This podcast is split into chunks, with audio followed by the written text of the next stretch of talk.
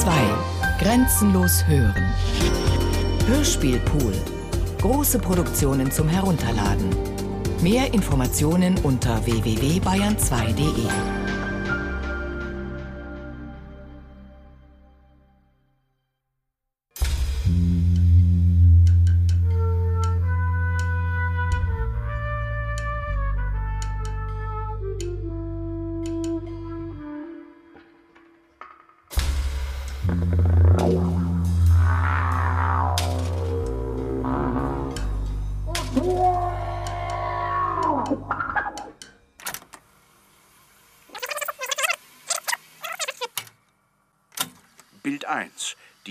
Kadaver. Bild 1. Die Kadaver. Gestern habe ich mir endlich das Tonbandgerät gekauft. So eins wie Krapp. Dann kann ich die neue Geschichte direkt aufnehmen. Hm, gute Idee. Du quatschst ja sowieso immer laut mit dir selbst, wenn du allein bist. Was du nicht sagst. Jedenfalls muss ich da nichts aufschreiben. Das ist doch irgendwie sportlicher. Und? Wie heißt die Geschichte? Weiß ich noch nicht. Aber das wird mir schon irgendwann einfallen.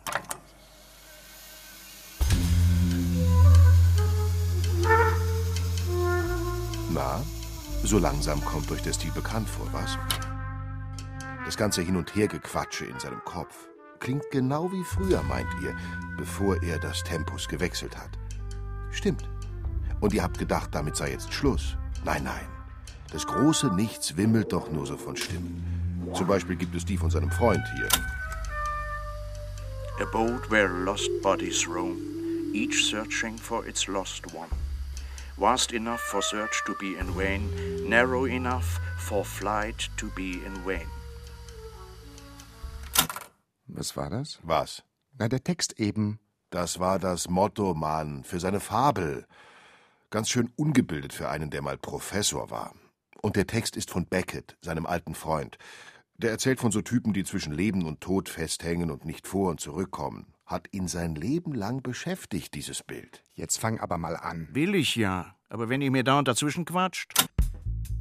Also, ich sitze hier in San Diego Das ist in Kalifornien, ganz nah an der Sonne. in meinem Arbeitszimmer und habe das Tonband eingeschaltet. Also, da ist er vor zehn Jahren hingezogen, um bei sich zu sein und sein Werk zu vollenden. Jetzt gib aber mal Ruhe. Danke. Hier geht's ja zu wie im Taubenschlag. Ich sitze also in meinem Arbeitszimmer und gucke aus dem Fenster. Wahnsinnsaussicht. Unglaublich. Das Tal, die Berge, die Bäume. Der Himmel, die Wolken, die Vögel. Hinreißend. Ich arbeite an meinem neuen Roman The Twofold Vibration. Die Nacht zum 21. Jahrhundert. Und das hier habe ich gerade geschrieben. But the persistence of the twofold vibration suggests that in this old abode all is not quite for the best. Das klingt aber eher nach Beckett. Alter Plagiator. Dann hebe ich den Kopf und bin wieder mal völlig begeistert von der Wahnsinnsaussicht. Aber plötzlich überfällt mich ein Gedanke. Federman, wenn du mal stirbst, ist das hier alles weg. Ausgelöscht. Nicht mehr zu sehen. Völlig duster, als wärst du in ein riesiges, schwarzes Loch gefallen. Aber dann komme ich darauf, dass diese Vorstellung ja bedeuten würde, es gäbe irgendeine Art von Leben nach dem Tod. Ob er sich wohl sein Leben lang getäuscht hat? Oh nein! Ich werde bestimmt nicht auf den letzten Drücker in die Meta-Pata-physische Falle tappen. Keine Zaubertricks, keine göttliche Intervention. Das ist meine Devise. Ich bin ein Mensch und lebe jetzt. Nach mir die Sintflut. Aber du kannst es dir doch einfach mal vorstellen. Nur ganz kurz, wie du so daliegen würdest zwischen all den menschlichen Hüllen, den Gerippen und Kadavern. Genau. So heißt die Story. Die Kadaver. Eine Fabel in sechs Bildern und einer Liste. Von Raymond Federman. Aus dem Amerikanischen von Gabi Hartl. Bearbeitung Gabi Hartl. Was ist das denn? Na was wohl? Die Ansage. Was denkst du denn, warum ich das hier alles aufnehme? Ja, jetzt sehe ich sie vor mir. Die Kadaver. Alle hübsch übereinander gestapelt. Die Alten, die schon seit Urzeiten in der Zone sind, und die Neuen, gerade eben eingetroffen. La carcasse nouveau est arrivée. Überall Gerippe von Tieren und Menschen. Sie warten darauf, dass sie an die Reihe kommen mit der Verwandlung. Ach, da muss man drauf warten? Ja, was denn sonst? Du wirst doch nicht automatisch gleich wiedergeboren, wenn du in der Zone landest. Da heißt es Ruhe bewahren. Da heißt es ausharren in der Inkubationszeit. Wie gesagt, keine Zaubertricks, bloß die übliche Warterei, bis sich die Behörden entschieden haben. Kennt man ja. Das ist genau wie hier. Ach, du immer mit deiner linken Kritik an der Obrigkeit. Nun lass ihn doch. Er weiß schon, warum er so kritisch ist. Keiner weiß so richtig, wer sie sind, die Behörden. Aber sie haben eindeutig das Sagen. Hallo, du da. Ja, du bist dran. Und sie schicken dich zurück an dein altes Plätzchen im Universum. Und als was? Was ihnen halt so einfällt. Als Fliege zum Beispiel. Das ist aber ein kurzes Vergnügen. Ja, schon, aber die Raison d'être kennen wir gut von früher. Du machst wahnsinnig viel Wind, bist dauernd auf Achse, bzz, bzz, bzz, und nervst alle um dich rum. Als Fliege nervst du dann eben die Kühe und kriegst eins übergebraten mit dem Kuhschwanz. Oder du schwirrst um die Menschen herum und scheißt ihnen auf die Fenster und Bildschirme. Dann, eines schönen Tages, landest du auf einem Menschenkopf und klatsch, bist du platt. Was für ein Scheißleben. Ach nee, schon wieder da? sticheln die anderen Kadaver, die natürlich sauer sind, weil sie immer noch wie blöd warten im großen Nichts des Universums. Was denn schön, säuseln sie. Das frage ich mich allerdings auch. Er soll sich was Besseres ausdenken. Na gut, wie wär's mit einer Blume? Du kommst zurück als zauberhafte rote Rose im Garten von irgendwelchen kalifornischen Neureichen. Du bist wahnsinnig stolz, weil du ja weißt, wie super du aussiehst. Oh, what a lovely rose. You are so beautiful. You are the prettiest flower ever. Bloß weil die Ladies in den Bridgepausen rauskommen und ganz aus dem Häuschen sind, wenn sie dich sehen? Alter Narziss. Na klar doch. So ein Fanclub belebt. Aber während du zwischen dem üppigen Grün dann so richtig aufblühst, braut sich schon wieder was zusammen. Die Dame des Hauses schickt das Mädchen mit der Gartenschere raus und ehe du dich versiehst, steckst du in einer Vase mit muffigem Leitungswasser. Natürlich fängt das Wasser bald an zu stinken, du verblühst und landest ruckzuck erst auf dem Müll und dann wieder bei den Kadavern. Mann, oh Mann, auch kein richtig tolles Leben. Und dafür die ganze Warterei. Ja, lohnt sich das denn? Woher soll er das wissen? Die da draußen sollen das beurteilen, interpretieren, evaluieren. Er schreibt ja schließlich eine Fabel. Na gut, du bist also zurück. Aber diesmal wartest du lange. Lange.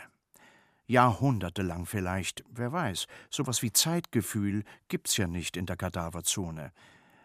Aber dann, endlich hörst du wieder das vertraute Hey, du da! Und sie schicken dich nach Afrika, wo die männlichen Löwen rar geworden sind. Mann, jetzt geht's dir richtig gut. Super Wetter, genug zu fressen und alle Viertelstunde verführt dich eine Kessellöwin zu einem scharfen Rendezvous. Oh, er schon wieder. Doch, doch, die Zoologen haben das genau erforscht. Alle Viertelstunde. Danach stolzierst du majestätisch in den Schatten zurück, döst vor dich hin und träumst von einem anderen Leben. Also alles Paletti diesmal. Vivre la vie und so. Ja, fast. Bis eines Tages ein paar komische Typen in die Savanne kommen, käseweiß im Gesicht, mit Tropenhelmen und Gewehren. Sie fangen dich mit einem Netz, stecken dich in eine Kiste und schicken dich in die sogenannte Zivilisation nach San Diego, in den Zoo. Da hast du aber noch Glück gehabt. Der ist doch richtig cool. Du hättest auch in Buffalo landen können. Und dann wärst du echt am Arsch gewesen. Da hättest du nämlich für den Rest deines Lebens in einem klitzekleinen Käfig in der eigenen Scheiße gelegen. Aber San Diego? Ja, ja, ich weiß schon. Sie bauen dir eine natürliche Umgebung. Ein Riesenfake. Klar, wir sind ja hier in Kalifornien. Und wehe, du tust nicht so, als wärst du total begeistert von dem Disney-Krempel. Dann wären die Menschen nämlich ganz schön enttäuscht. Und das können sie gar nicht ab. Wenn du nicht mitspielst, schieben sie dich ab nach Buffalo. Auf jeden Fall ist es furchtbar langweilig in dieser Hollywood-Kulisse und eigentlich schläfst du fast die ganze Zeit. Äh, zumindest tust du so.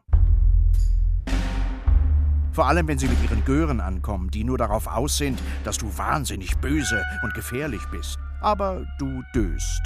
Und dann brät dir irgend so ein Typ eine Stange über, damit der Löwe mal so richtig brüllt, wie sich's gehört. Klingt auch nicht gerade nach einem tollen Leben. Eben. Du kriegst zwar pünktlich deine Riesenbrocken Fleisch geliefert, aber eines Tages ist was von einer kranken Kuh dabei. Du stirbst an Rinderwahnsinn und schwupp bist du wieder in der Kadaverzone. Moment mal, er wird doch jetzt nicht alle Transformationen durchspielen, die ihm einfallen. Wieso denn nicht? Es gibt doch so viele. Allein die Pflanzen. Damit habe ich ja kaum angefangen. Oh ja, beschreib doch mal dein Leben als Radieschen. Wie spannend. Oder als Artischocke. Noch besser. Na gut, dann eben nicht. Aber eines muss ich erzählen. Das ist wichtig für die Fabel. Wenn's denn sein muss. Kadaver können zwar nicht denken. Klar, sie bestehen ja aus nichts. Aber weil die Fabel weitergehen muss, dichte ich ihnen ab und zu Geistesblitze an. Und bei einem dieser Geistesblitze fragen sie sich, wieso bestimmen eigentlich die Behörden, als was wir wiedergeboren werden? Wieso nicht wir? Und alle drehen sich zu ihm um. Na los, Fedderman! sagen die leeren Hüllen zu mir. Du warst doch früher da unten Schriftsteller. Also schreibst du jetzt eine stilvolle Eingabe. Wir wollen Mitbestimmung. Und dann gibt es Aufruhr? Ja, dann gibt es Aufruhr. Debatten, Wahlen, Stimmzettel. Und? Debatten. Kommt ihr damit durch? Ja, schon, aber wie? Wenn der Zeitpunkt gekommen ist, und den bestimmen immer noch die da oben, kannst du den Behörden deinen Wunsch vortragen und hoffen, dass er in Erfüllung geht. Na, das ist doch okay. Er hat ja schon immer gesagt, wenn ich mal wiedergeboren werde, dann als was Richtiges. Genau. Als Gladiator zum Beispiel. Ich werde Spartacus und räume so richtig auf mit dem imperialen Getue. Dann trete ich eine Revolte los gegen den römischen Kaiser, und zwar eine, die sich gewaschen hat. Oder ich werde Musketier, wie D'Artagnan. Oder ein echter French Lover, wie der Marquis de Sade. Oder, oder, oder. Na, ist wohl gar nicht so leicht, das mit der idealen Wiedergeburt. Dann lass doch die Hörer sich was wünschen. Vielleicht wissen die eher, was sie wollen. Gute Idee, aber erst wenn sie dran sind. Bis dahin hat sich die Wissenschaft dann so weit entwickelt, dass sie auch als Objekt zurückkommen können.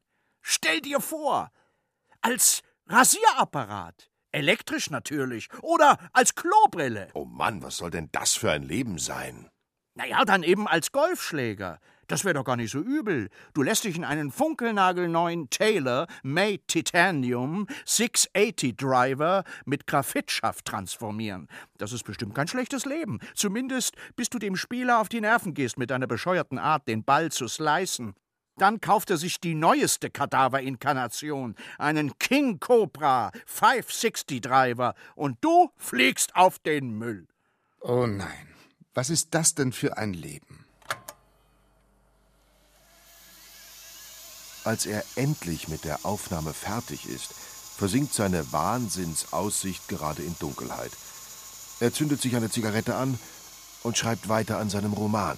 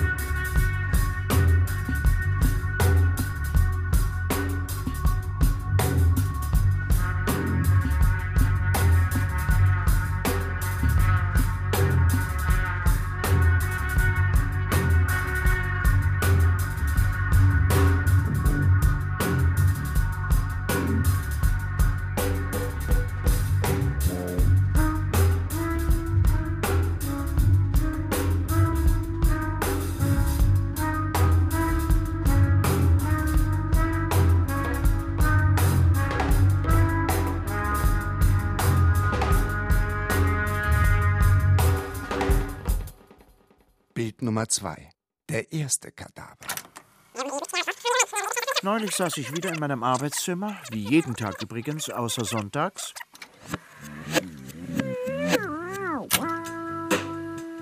Dann guckt er nämlich American Football in der Glotze. Und habe nichts gemacht. Absolut nichts. Mir ist einfach nichts eingefallen. Kein einziger Satz. Nicht einmal ein paar Wörtchen, über die ich hätte lächeln können und sagen, na bitte, geht doch, ein Anfang, aber nichts. Kein einziges Wort, wie zum Beispiel das Listen, mit dem mein Buch betrifft Sarahs Cousin angefangen hat. Das Wort, das das Eis gebrochen und die Story ins Rollen gebracht hat. Aber heute habe ich nichts in der Birne. A boat where lost bodies roam. Also gucke ich aus dem Fenster, um die Zeit totzuschlagen. Each searching for its lost one. Ich sehe die Vögel hoch oben in der Luft. Die Wahnsinnsaussicht. Keine Angst, ich beschreibe sie nicht nochmal. Ihr könnt ja zurückspulen. Aber die Aussicht erinnert mich an meine Schnapsidee mit der Kadaverzone. Also höre ich mir nochmal an, was ich da neulich so aufs Band gesprochen habe. Vast enough for search to be in vain, narrow enough for flight to be in vain. Und dabei kommt ihm ein Gedanke. Oder besser, ein Satz in Form einer Frage. Wie hat wohl der erste Mensch auf den Tod reagiert? Also ich meine, der erste, dem bewusst war, dass er ein vergänglicher Mensch ist. Wie ich ihn kenne, kam ihm die Frage auf Französisch, wie alles tiefgründige Zeugs. Genau. Quelle gueule il avait dû avoir, le premier être humain, devant la mort. Sagen wir, es war ein Homo sapiens. Was der wohl für ein Gesicht gezogen hat, als ihn zum ersten Mal ein toter Sapiens-Kumpel vor die Füße fiel. Quelle gueule il avait dû avoir. Sagen wir, er war der Erste, der über den Tod nachdachte, Le premier être humain devant la mort. Weil der andere, also der Tote, ja gar nicht mitgekriegt hat, dass er gestorben ist und einfach nur zum Kadaver wurde. Kannst du mir noch folgen? Geht so. Naja, ich finde es ja auch kompliziert. Immerhin rede ich von der ersten sterblichen Hülle, die in der Kadaverzone ankam, dem Präzedenzfall, Dem Kadaver Nummer eins. Dem Ursprung. dem Original. ja, gar nicht so leicht, sich bis zum Anfang durchzuwursteln. Stimmt, aber es muss sein. Die Frage ist doch, was ist passiert, als der erste Homo sapiens einen anderen Homo sapiens sterben sah und in seiner engen Hirnschale gecheckt hat, dass der andere nicht mehr lebt? Was hat er gemurmelt, will ich wissen, als er sah, wie sein Kumpel zur Leiche wurde? Natürlich nicht auf Englisch oder Französisch, la mort. Er oder sie hat eben ein paar Geräusche gemacht mit den funkelnagelneuen Stimmbändern, mit denen gemeint war, Scheiße. Der Typ ist ja tot. ja, so in etwa. Und? Wie hat das aufgenommen, der arme Kerl? Schlecht, nehme ich an. Ja, das kann man wohl sagen. Seit er oder sie äh, seinen Kumpel hatte verscheiden sehen, lag er oder sie jede Nacht in seiner dunklen Höhle und dachte, irgendwann bist du dran. Und er gab dem stechenden Schmerz in der Magengrube den Namen Angst. Ach ja, die Todesangst. Darüber hat er mal ein kleines Gedicht geschrieben, zum Nutzen künftiger Generationen. It is not death we fear. It is the fear of death. Sag mal, wie oft werden die Kadaver eigentlich transformiert in deiner Fabel? Naja, vielleicht so an die hundert Mal. Bis zur totalen Erschöpfung eben. Épuisé, sagt der Franzose. Épuisé. Puissé. Wie über ein Buch, das vergriffen Oh ist. Mann, hundertmal Angst haben vor dem Ende? Na danke. Ob das so toll ist mit der Wiedergeburt? Die Tiere kennen ja keine Todesangst. Oder doch? Und sie ignorieren die einfach? Oder hoffen, bei der nächsten Transformation als Mensch wiederzukommen?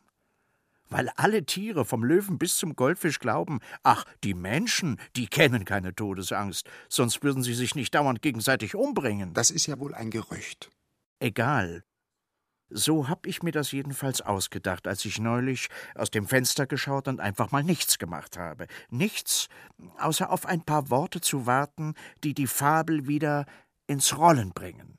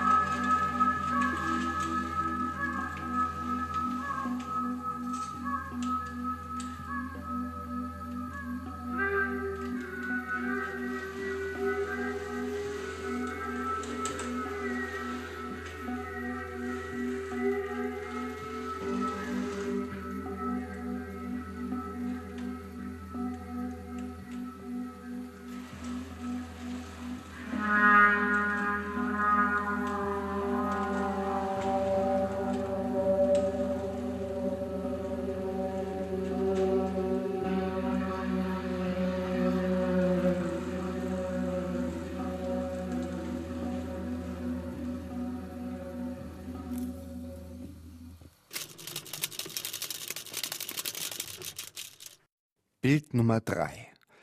Eine Revolte braut sich zusammen. Gute Idee. Das bringt Schwung in die Story. Also, stell dir vor, Unruhe in der Kadaverzone. Es heißt, jemand bringt komische Ideen unter die Leute. Ein neuer Kadaver, gerade erst eingetroffen aus einem Krisengebiet der Erde. Sie meint, genau, ein weiblicher Kadaver, sie meint, es sei an der Zeit, das System zu stürzen, die Behörden abzuschaffen und Selbstbestimmung einzuführen. Ein Kollektiv soll entscheiden, wann, wer, wozu verwandelt wird. Kessellippe, die neue. Naja, sie hat eben Erfahrung mit sowas. Auf der Erde war sie irgendwo im Widerstand gegen irgendeinen totalitären Staat. Aber die Revolution ging schief. Man hat sie geschnappt, gefoltert und ermordet, weswegen sie auch ein junger Kadaver ist. Dieser gerade erst eingetroffene, frische Kadaver. Um das Kapitel voranzutreiben, also der Ökonomie wegen, nennt er sie GEEFK. Ja, gute Idee. Jedenfalls belebt sie jetzt die Kadaverzone mit ihren Revoluzzerideen. Genau der richtige Zeitpunkt für einen Umsturz, meint GEEFK. Na ja, und die kürzlich eingetroffenen frischen Kadaver sind Feuer und Flamme. Aber die alten. Genau, die alten Kadaver sind dagegen. Sie warten ja schon ewig auf ihre Wiedergeburt, und mit den Jahrhunderten werden sie unbeweglich. Keine Veränderung im System, weil sie fürchten, dass jede Veränderung ihre Chance auf Transformation verschlechtert. Dabei kommen sie eh nie dran und liegen längst aussortiert auf dem Loserhaufen. Na, jetzt greif mal nicht vor. Also, die alten verwelkten Kadaver. Er nennt sie AVKs, um das Kapitel voranzutreiben, also der Ökonomie wegen. Die haben auch Angst, das subversive Gedankengut könnte die Ordnung der Dinge stören. Ja, doch, auf den ersten Blick wirkt zwar alles chaotisch in der Zone, aber man spürt sehr schnell eine gewisse Symmetrie. Zum Beispiel in der Art, wie die Kadaver in unterschiedlichen Regionen gestapelt werden. Wie nach Himmelsrichtung oder was? Ja, was denkst du denn? Die landen doch nicht einfach so, klatsch, auf irgendeinem x-beliebigen Haufen, wenn sie ankommen. Na, sie werden geleitet. Jawohl, wie von Geisterhand geführt zu einem speziell für sie bestimmten Haufen. Nebenbei gesagt, ist das der Grund dafür, warum einer der Haufen höher ist als alle anderen. Man nennt ihn den Haufen vom Planeten Erde. Willst du wissen, warum? Ja, ja, das kann er gut abschweifen.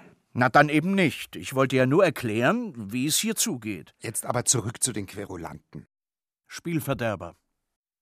Die GEEFKs, wie die Ultrarevolutionären nach ihrer Anführerin heißen, und die alten, die AVKs, liefern sich hitzige Debatten. Die Behörden, beschwichtigen die einen, sind uns doch so weit entgegengekommen. Wir dürfen uns wünschen, was wir werden wollen. Wiederholung. Das hat er schon im ersten Kapitel gesagt. Nun lass mal gut sein, sagen die AVKs, sonst verlieren wir das schöne Privileg. So ein Quatsch, rufen die Aufrührer. Alles Augenwischerei. Das letzte Wort haben doch immer noch die da oben. Sie ziehen herum und erklären, wie alles laufen soll, später, nach der Revolte. Alle Kadaver sind gleich, heißt die Parole. Die ganz alten und die ganz frischen. Die jungen Fanatiker sind völlig aus dem Häuschen. Revolution jetzt, rufen sie. Aktion direkt. Demokratie sofort! Und? Was passiert? Na was wohl? Die alten abgehangenen AVKs protestieren.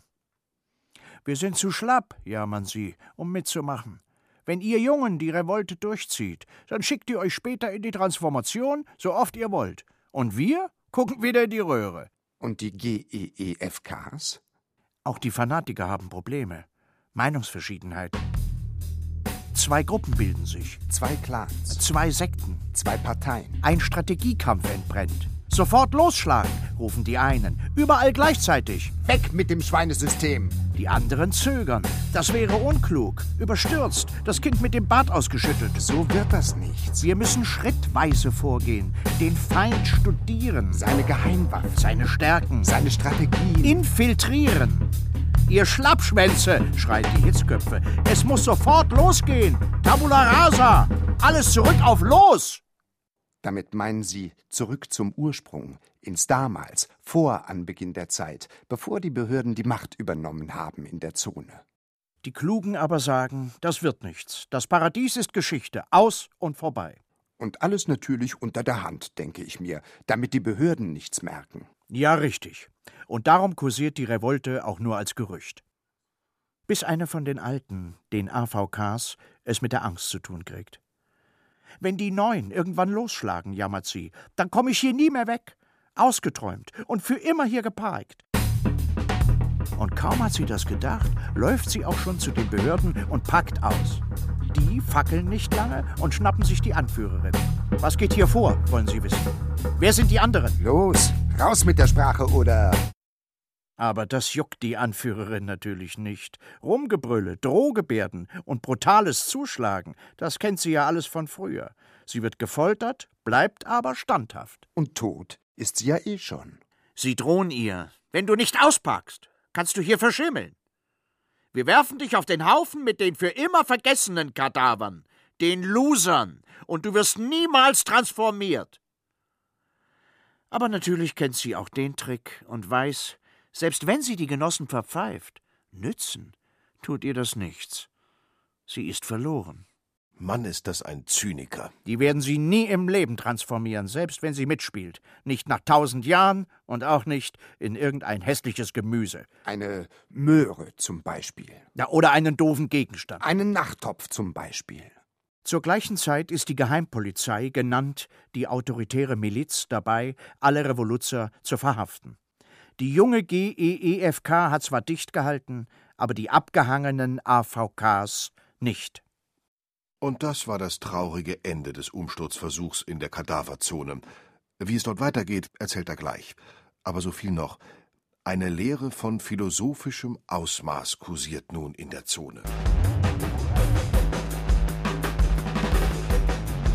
Je mehr sich die Dinge verändern, desto mehr bleiben sie, wie sie sind.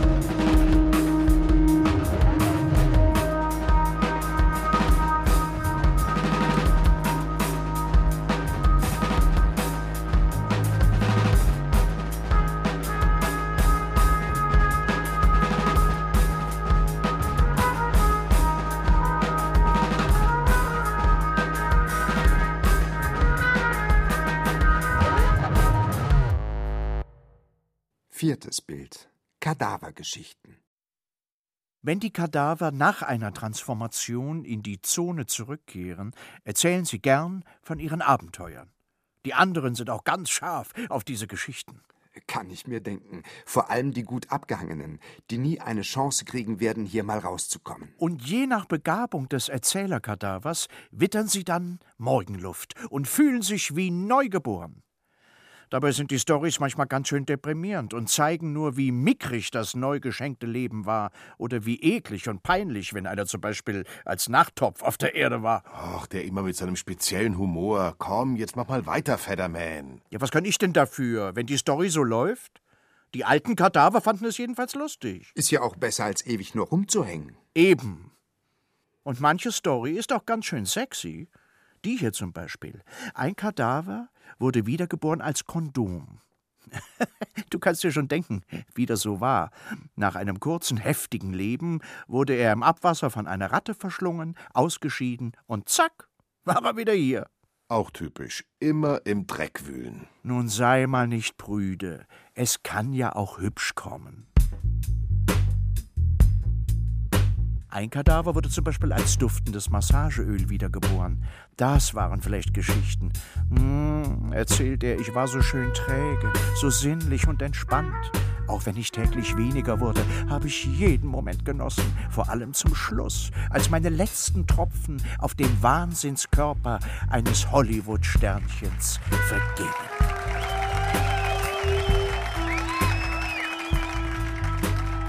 Und wenn es ein bisschen schärfer sein darf, eine, die ihre Transformation als Pornostar hinter sich hatte, kam zurück in die Zone.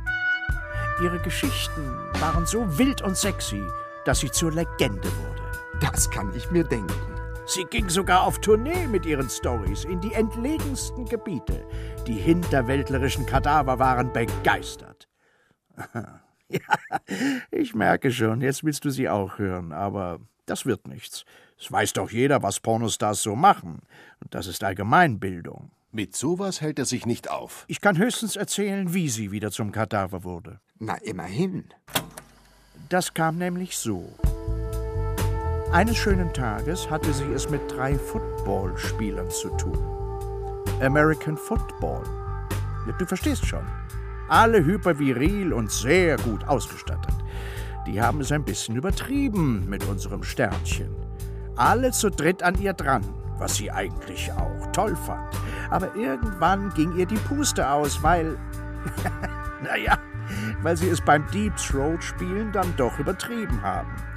Erstickt die Arme auf der Stelle, bevor ihr ultraviriler Deep Throat Typ reagieren konnte.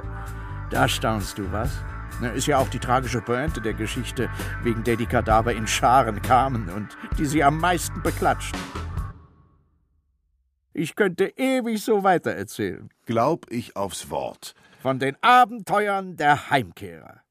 Es gibt nicht nur scharfe und traurige Storys, sondern auch schlimme und gruselige, dann wieder mitreißende. Einige sind sogar experimentell. Und weil die Behörden gerissen sind. Ach, die gibt's immer noch? Na klar doch, jetzt fall mir nicht dauernd ins Wort. Weil die Behörden schlau sind, bringen sie ein Buch heraus mit den Geschichten. So hält man Kadaver in Schach. Du kennst das. Geschichten sind Opium für das Volk. Und das weiß auch die Obrigkeit. Das Buch wird Pflichtlektüre. Übrigens wurde der Sammelband nicht zensiert, behaupten zumindest die Behörden. Aber wer glaubt denen schon? Und heißt das große Buch der Kadavergeschichten.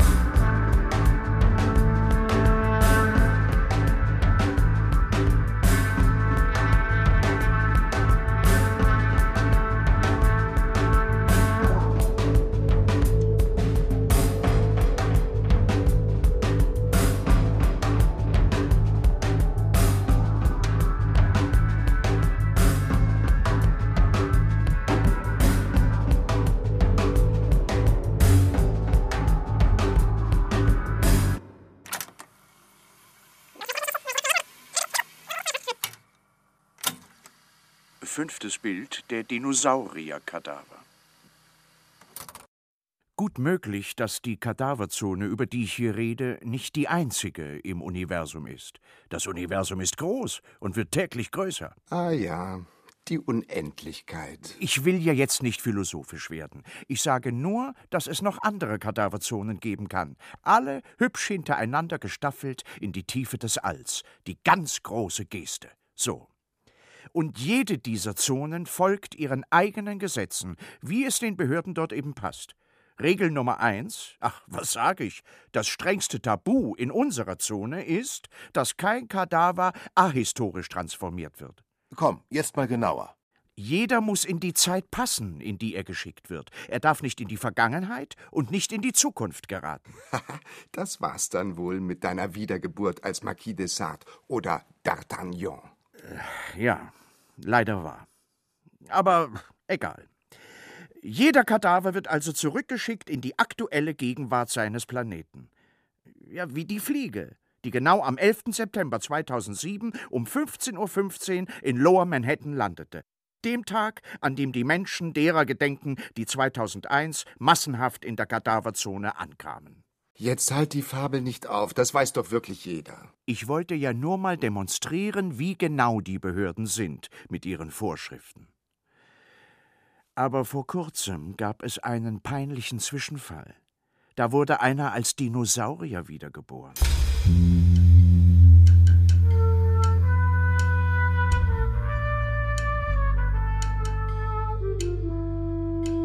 Ausnahmen bestätigen die Regel. Jetzt mach mal keine Witze. Schlimm an dieser Transformation war die Zeitlichkeit. Der wurde nämlich nicht in den Jura transportiert, wo seine Kollegen vor mehr als 65 Millionen Jahren durch die Lande zogen. Er wachte eines Morgens bei den alten Griechen auf. Hm, irre. Okay. Bevor ich seine Geschichte erzähle, würde ich erst mal gern laut darüber nachdenken, warum die Dinosaurier überhaupt ausgestorben sind. Das ist doch schon tausendmal durchgekaut worden. Aber das macht die Frage ja gerade interessant. Warum hat es ausgerechnet diese herrlichen Tiere erwischt? Tiere, die hundert Millionen Jahre lang den Planeten beherrscht haben und deren Überlegenheit unangefochten war. Dann plötzlich, wusch, ausgelöscht und die weniger mächtigen Arten haben überlebt. Die Reptilien, die Vögel, die Insekten, sogar Säugetiere. Alle Theorien dieses Massensterbens sind natürlich weit hergeholt. Ein Virus. Der Klimaumschwung. Ein Vulkanausbruch. Alles Quatsch. Damit ist jetzt ein für alle Mal Schluss und der wahre Grund wird in dieser Fabel endlich enthüllt. Es war die Anziehungskraft der Erde. Wie bitte? Genau. Von jetzt auf gleich war sie plötzlich viermal so schwer. Viermal. Es war, als hätten die Dinosaurier ein Riesengewicht auf dem Rücken, das sie peu à peu in den Sumpf drückte. Es gab ja so viel Sumpf und Matsch in der Prähistorie. Und darum sind die Riesendinger Stück für Stück im Schlamm versunken. Naja, das musste wohl mal gesagt werden, was? Genau. Jedenfalls landet der unglücklich transformierte Kadaver als Dinosaurier in einem Sumpf der Antike. Während er sich munter darin herumwälzt, spricht es sich rum, ein böser Drache treibe sein Unwesen, der Mensch und Tier verschlingt. Und wie die damals so drauf waren, setzen sich mutige Helden in Bewegung mit Schwert und Speer, um die Welt von dem Drachen zu befreien und ewigen Ruhm zu ergattern. Die Griechen waren zwar ganz schön helle, aber von Dinosauriern hatten sie natürlich keinen blassen Schimmer. Darum jagen sie den armen Dinosaurier, na, ihr kennt die berühmte Geschichte, die ist ja oft erzählt worden, mit ihren Speeren und Schwertern in ein Labyrinth. Der Rest ist bekannt. Einer der tapferen Krieger spürt ihn auf und macht Hackfleisch aus ihm. Und zwar so radikal, dass er als ganz kleiner, zerstückelter Kadaver wieder in der Zone ankam. Und das Schlimmste? Keiner hat ihm die Sache mit der Antike abgenommen. Keiner? Keiner. Die Behörden wussten natürlich Bescheid, aber von denen hat keiner was durchsickern lassen. War ja ihr Fehler gewesen. Und welche Behörde gibt sowas schon gern zu? Hm, und da deckelt man schon lieber die ganze Geschichte. Genau. Aber sowas nennt man Kulturgeschichtsfälschung. Und der arme Kadaver wurde ganz schön gemobbt. Eigentlich eine blöde Regel, dass man nur in die Gegenwart wiedergeboren werden kann. Da hast du dir was Doofes ausgedacht. Jetzt mecker hier nicht rum. Unter den jetzigen Behörden wird sich nichts ändern, und im letzten Kapitel haben wir doch gehört, wie gefährlich es ist, das System anzugreifen. Aber wer kann schon sagen, was die Zukunft bringen wird? Und wer weiß, Vielleicht sind die Behörden anderer Kadaverzonen in der Weite des unendlichen Universums längst abgeschafft worden und das Paradies wiederhergestellt.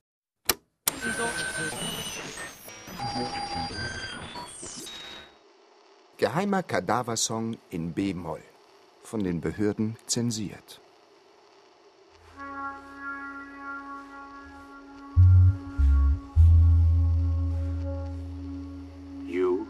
And your hand. or the memory of your hand. When the hand holds you tight, It's all of you she has in her hand. Then, both of you, she and you, you and she, inseparable as you have become. Tell each other stories, stories that are sometimes sexy and lovable. You tell each other these stories while rubbing against each other like two old carcasses waiting to be transmuted and enjoy life again.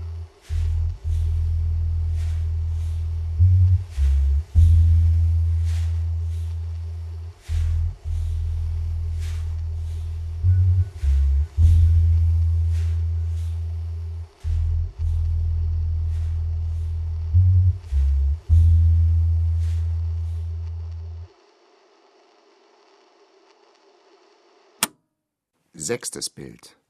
Die Homofauna, der Kadaver. Behörden sind reaktionär. Du kennst das. Und hier in der Zone ist es auch nicht anders. Da kommen die doch plötzlich auf die Idee, Menschen- und Tierkadaver zu trennen. Kein Verkehr mehr zwischen den Überresten, haben sie sich gedacht, auch wenn nichts davon nach außen dringen sollte. Ho, autoritäres Pack. Aber das Gerücht kam doch auf und verbreitete sich bis in die äußersten Winkel der Zone. Die Behörden vermuten was Intimes im Umgang der Kadaver untereinander. Na, immer raus mit der Sprache. Du meinst etwas Sexuelles. Das mag er ja. Genau. Ich weiß, das klingt jetzt ein bisschen komisch, jedenfalls nach allem, was wir von der Zone wissen dass während der Transmutationspassage vom lebenden Zustand zum Kadaverzustand alle natürlichen Lebensfunktionen verschwinden. Ja, alle, bis auf eine, die sexuelle.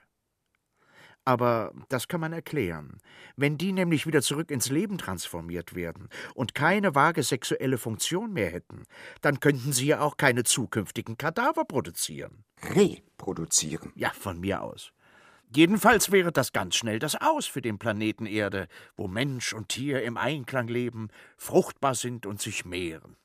Und das wäre ja sehr schade, weil bald das Unvermeidliche eintreten würde. Alle Menschen und Tiere, die zum Kadaver werden, wären impotent, was zur Folge hätte, dass der Tod, ohne die Möglichkeit einer Transformation zurück ins Leben, auch der Kadaverzone ein Ende bereiten würde. Und das Vakuum, das hierbei entstünde, will man sich lieber nicht vorstellen. Doch, Mann. Ja. Dann hätte der Tod das Universum erobert. Und ohne den geheimnisvollen Ursprung des Ereignisses Tod ergründen zu wollen, möchte ich hier wiederholen, was Foucault mir einmal gesagt hat. Der Tod ist das perfekte Ereignis, weil keiner sagen kann, ich bin tot. Andere sprechen unseren Tod. Stimmt. Genau das hat er zu dir gesagt. Ihr habt ganz allgemein über die morbiden Ideen gesprochen, die damals in der Postmoderne im Literaturbetrieb kursierten. Ja, wir waren ganz schön in Fahrt. Es ging um den Tod des Autors, der die Literatur von der Macht des Allwissenden befreite was natürlich eine Gruppe noch lebender fanatischer Schriftsteller nicht davon abhielt, Bücher zu schreiben mit Titeln wie Alles oder nichts. Alles oder nichts. Der Tod des Romans. Der Tunnel. Null Set. Der Verweiser. Long Talking Bad Conditions Blues. Nuclear Love. Apocalypse Now. T-Zero. Und sogar die Kadaver. Kadaver. Womit sie natürlich bewiesen haben, dass die Literatur auch ohne den Autor überlebt. Und trotzdem haben die vitalen Autoren mit jedem Buch die erschöpfte, todkranke Literatur noch tiefer eingegraben. Ja, entschuldige das kakademische Gefasel. Okay.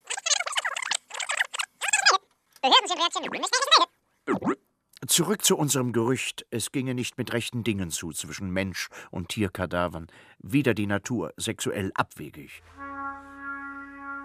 Das belastet die Behörden ganz schön.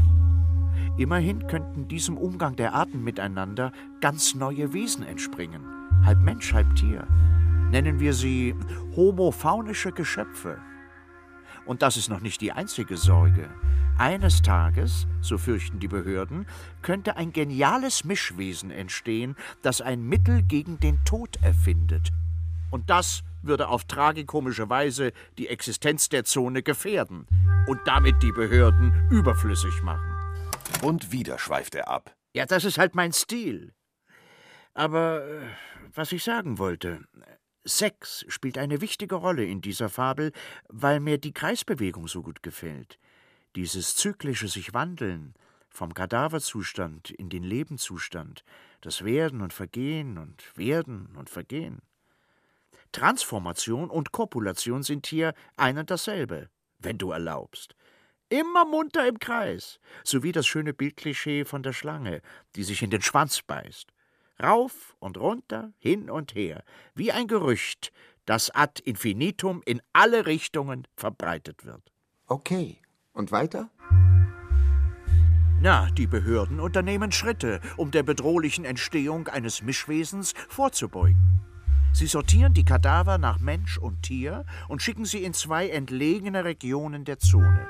Dazwischen liegt eine Demarkationslinie, eine große, weite Leere. Ein bisschen wie ein Abgrund. So soll verhindert werden, dass sich die Arten, nun ja, gegeneinander reiben. Blödes Wort. Ja, finde ich auch. Frottee gefällt mir viel besser. Das klingt irgendwie sinnlicher, zupackender. Aber was soll's, Französisch versteht halt nicht jeder. Also nenne ich diese verdächtigen Umtriebe der Kadaver sich aneinander reiben. Das Ganze ergibt übrigens ein schönes Bild. Eine menschliche Skulptur, könnte man sagen. Ein Tableau vivant. Ja, vielleicht. Und der entsteht so. Die Kadaver kommen ja irgendwann an in der Zone und werden mit den Kollegenkadavern auf einen Haufen geworfen. So geht das, seit Kadaver Nummer 1, du erinnerst dich, hier gelandet ist. Er könnte übrigens durchaus noch da liegen. Ganz unten, unter all den anderen, die inzwischen dazugekommen sind. Keine Ahnung. Das wäre ein gutes Thema für ein anderes Kapitel, aber äh, ich will das mal aufschieben obwohl es mich schon interessieren würde, was für ein Geschlecht das war, der Kadaver Nummer eins, wo wir schon beim Thema sind. Und interessant ist natürlich auch, was Kadaver Nummer zwei war, männlich oder weiblich. Delikate Fragen sind das aber auch. Na los, weiter im Text. So viele wichtige Fragen. Es gilt ja eine Menge Mythen aufzuklären. Stories, die so oft erzählt wurden, bis einem ganz schwindlig wird und man nicht mehr durchblickt. Ein bisschen äh, wie bei der Jesusgeschichte, wo auch keiner mehr durchblickt, wie er vom Menschen zu einer mythischen Figur transformierte, bis er dann Kadaver wurde, wie jeder x-beliebige andere auch. Fedderman! Ja, ja, ich weiß schon. Unser Thema ist Sex, nicht Religion. Aber eins möchte ich mal loswerden. Die Religion hat nie dazu beigetragen, dass sich die Menschen vermehren. Im Gegenteil, sie bringt ihnen bei, sich gegenseitig totzuschlagen. Ja, du hast recht jetzt noch Jesus hier einzuführen und die Lüge, mit der sich die Menschen abgeben, das würde die Fabel völlig durcheinander bringen. Apropos Durcheinander. Der Autor dieser Fabel würde gerne etwas loswerden. Geständnis des Autors. Ehrlich gesagt, weiß ich manchmal selber nicht, wo hinten und vorne ist in meiner Fabel. Ich auch nicht. Ich finde es dann richtig schwer, Dichtung und Wahrheit auseinanderzuhalten. Den Behörden geht es wahrscheinlich genauso. Kein Wunder, dass sie so dummes Zeug anrichten wie neulich mit dem antiken Dinosaurier. Oder dass sie die alten, abgehangenen Kadaver so ewig hier rumliegen lassen und andere, gerade frisch eingetroffen, schon wieder losschicken in die Transformation.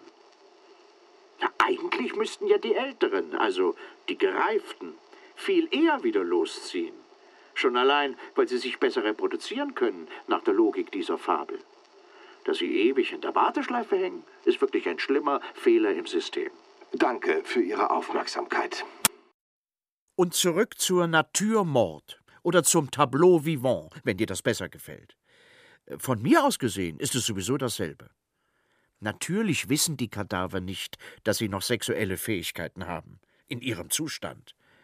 Aber das Frottement, dieses Aneinanderreiben weckt Erinnerungen in ihnen. Gefühlsechos, könnte man sagen. Aber das Rumgerubbel führt ja wohl zu nichts. Natürlich nicht. Das ist die reine leere Geste. So ähnlich wie La pour La. Aber all das Gemache und Getue gibt ein gutes Bild ab. Dieser große Haufen wahllos hingeworfener Hüllen. Hier bitte Großaufnahme.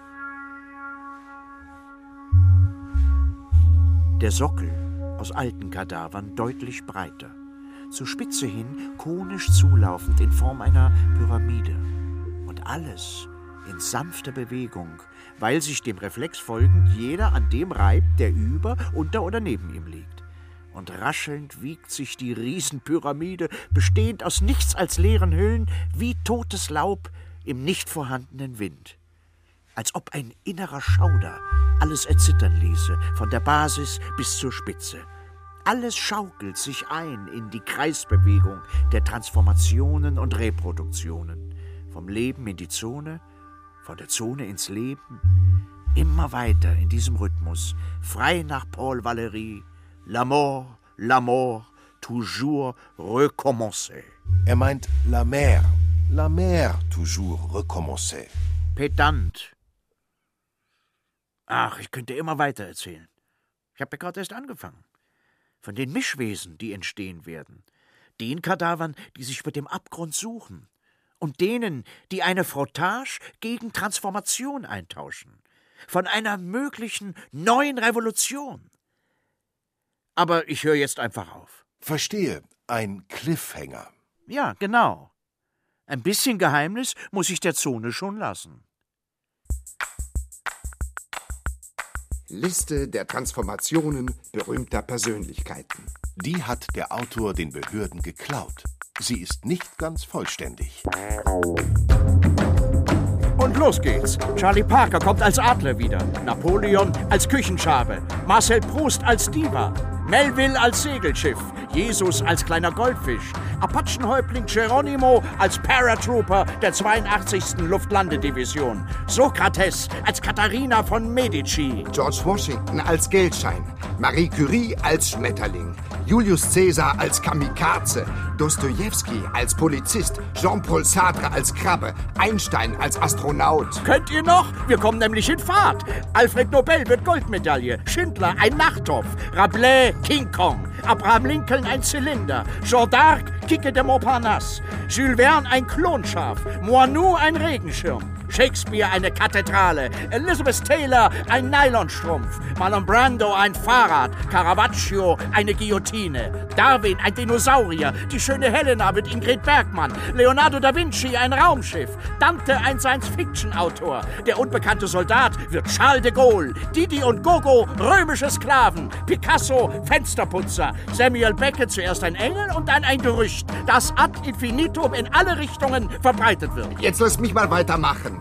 Charles de Gaulle kommt als U-Boot wieder, Cleopatra als Chirurgin, Marcel Duchamp als Roulettekugel, Marie-Antoinette als Schokocroissant, Andre Breton als V, Federman als Packung Macaroni, Samuel Beckett als Pudel, Marilyn Monroe als Mustang, Karl Marx als Finanzier, Pozzo als Löwenbändiger, Michel Foucault als Wörterbucheintrag, Gilles Deleuze als Besen, wenn es soweit ist. Ach, ich könnte ewig so weitermachen. Madame Bovary wird Virginia Woolf. Kafka wollte Käfer werden, wurde aber Anwalt. Höhere Gewalt. Spartacus wird Kommunist. Hamlet König. Freud ein Monokel. Kolumbus ein Straußenei. Arno Schmidt eine Schreibmaschine. John F. Kennedy kommt als Torpedo wieder. Homer als Kolumbus. Gutenberg als chinesische Tinte. Molloy als Motorrad. Adam und Eva sind noch nicht transformiert worden, werden aber vielleicht ewig darauf warten. Und jetzt seid ihr dran. Wünscht euch, als was ihr wiederkommen wollt. Hier sind die Stimmzettel. Wir räumen das Feld. Die Kadaver. Eine Fabel in sechs Bildern und einer Liste von Raymond Federman. Aus dem Amerikanischen von Gabi Hartl. Bearbeitung Gabi Hartl. Komposition Zeitblom. Mit René Dumont, Oliver Nägele und Stefan Wilkening. Ton und Technik Markus Huber, Angelika Haller. Regieassistenz Stefanie Ramp. Regie Katja Langenbach. Produktion Bayerischer Rundfunk 2010. Redaktion Herbert Kapfer